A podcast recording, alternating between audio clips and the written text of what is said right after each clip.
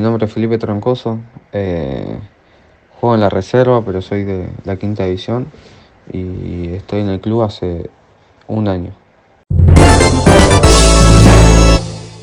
Y la verdad fue, fueron partidos muy duros, donde yo siento que pudimos haber sacado una ventaja más en, en nuestra cancha, pero, pero no se nos pudo dar y allá fue muy difícil.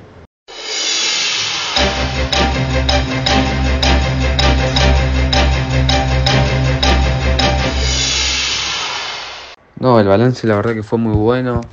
Eh, hicimos los chicos, junto a los chicos, un gran torneo. Yo creo que dejamos todo, pero lamentablemente no se nos pudo dar y, y nos quedamos con, con esa amargura.